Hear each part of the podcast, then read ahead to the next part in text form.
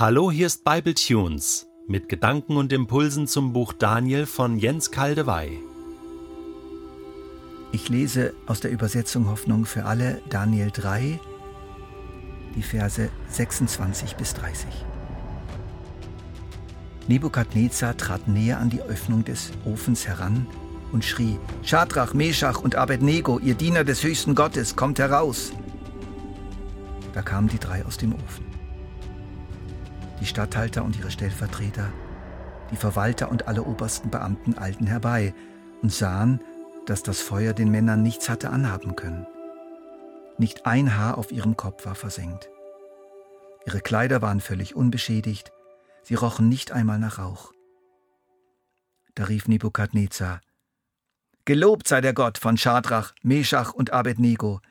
Er hat seine Engel gesandt, um diese Männer zu retten, die ihm dienen und sich auf ihn verlassen. Sie haben mein Gebot übertreten und ihr Leben aufs Spiel gesetzt, weil sie keinen anderen Gott anbeten und verehren wollten. Deshalb erlasse ich einen Befehl für alle Völker und Länder, gleich welcher Sprache, wer über den Gott von Schadrach, Meschach und Abednego etwas Verächtliches sagt, wird in Stücke gehauen und sein Haus wird in Schutt und Asche gelegt. Denn es gibt keinen anderen Gott, der auf eine solche Weise retten könnte. Dann gab der König den drei Männern eine noch machtvollere Stellung in der Provinz Babylon. Was lässt Nebukadnezar so entsetzt aufspringen, da oben von seiner Tribüne? Ein König, der von seinem Thron herunterspringt. Sehr unüblich. Ist es die offenkundige Tatsache, dass die drei Rebellen trotz vollzogenem Todesurteil noch am Leben sind? Dass sie im Feuer herumlaufen? Nein, das war es nicht. Es ist der vierte Mann. Für mich wäre das übrigens ein besserer Titel für die ganze Geschichte, Der vierte Mann. Einer der berühmtesten Filmklassiker heißt Der dritte Mann.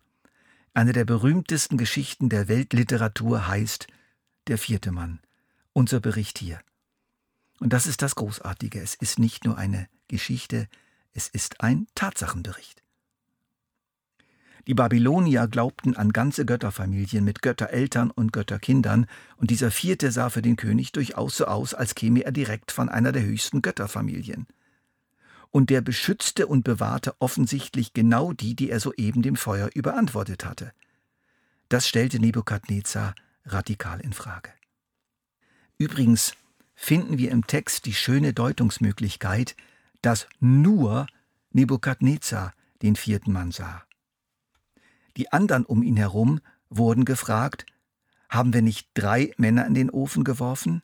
Ja sicher, antworteten sie. So viel wussten sie. Ob sie den vierten Mann sahen, auch sie, steht nicht geschrieben und wird auch nicht angedeutet. Ich gehe mit einem weiteren Bibelausleger von der wahrscheinlichen Möglichkeit aus, dass Nebukadnezar allein die inneren Augen geöffnet wurden und den anderen nicht. Ähnlich wie bei Paulus, dem Jesus Christus sich sichtbar und hörbar gezeigt hatte, aber seine Begleiter um ihn herum sahen ihn nicht. Nebukadnezar erschrak zutiefst, weil Gott selbst im Spiel war. Unmittelbar erkannte er noch einmal, wie auch nach der Deutung seines Traums durch Daniel, wie unendlich überlegen dieser Gott seinen Göttern war. Das war zutiefst erschütternd. So rief er sie laut aus dem Feuer heraus. Er musste wegen des höllischen Lärms der knisternden Flammen mit allen Kräften brüllen. Schadrach, Meschach, Abednego, kommt raus! Flehentlich klang das, verzweifelt. Alle hörten das und schüttelten die Köpfe. Vielleicht eine knappe halbe Stunde vorher hatte es anders geklungen. Voll Wut und voll Machtbewusstsein war sein Gebrüll gewesen. Heizt den Ofen noch viel weiter an! Bindet diese Leute und werft sie hinein! Da kamen die drei aus dem Ofen. Wenn ich die drei vielleicht später mal fragen werde, dann werde ich fragen, sag mal, wie seid ihr eigentlich aus dem Ofen gekommen? Ich sehe zwei Möglichkeiten. Der vierte Mann brachte sie nach oben zum Rand, von dort aus ging sie allein weiter. Zweite Möglichkeit, sie kletterten am Glutrand herunter nach unten und bahnten sich einen Weg mitten durch die Glut nach unten und kamen aus einer der Öffnungen zur ebener Erde heraus.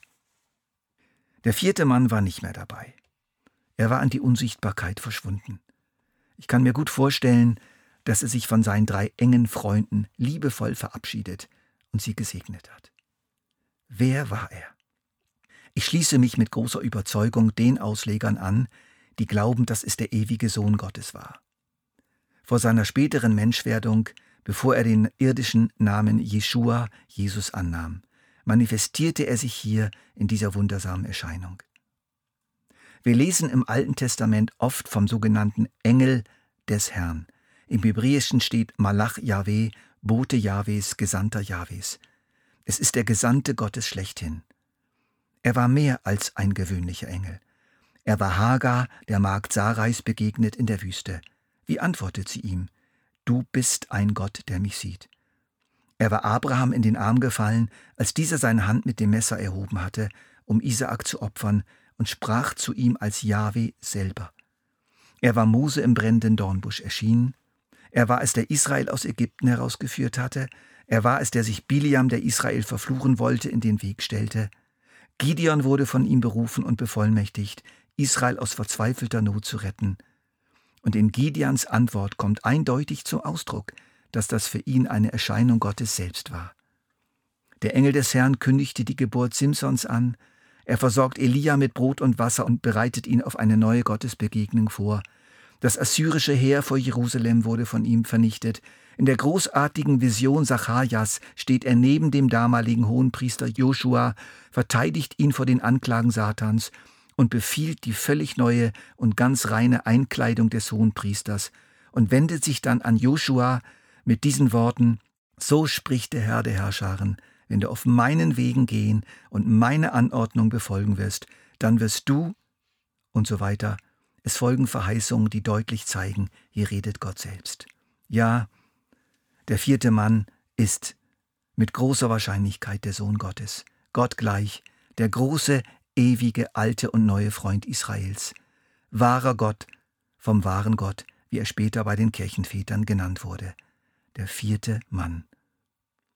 Wo zwei oder drei in meinem Namen versammelt sind, würde er später seinen Jüngern sagen, da bin ich mitten unter ihnen.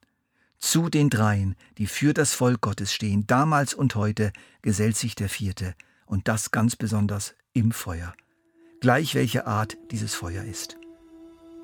Schadrach, Mesach und Abednego, bei denen ja das Urteil des Königs vollstreckt worden war, werft sie in den Ofen und somit der königlichen Gerechtigkeit Genüge getan war, wurden völlig rehabilitiert und handfest geehrt.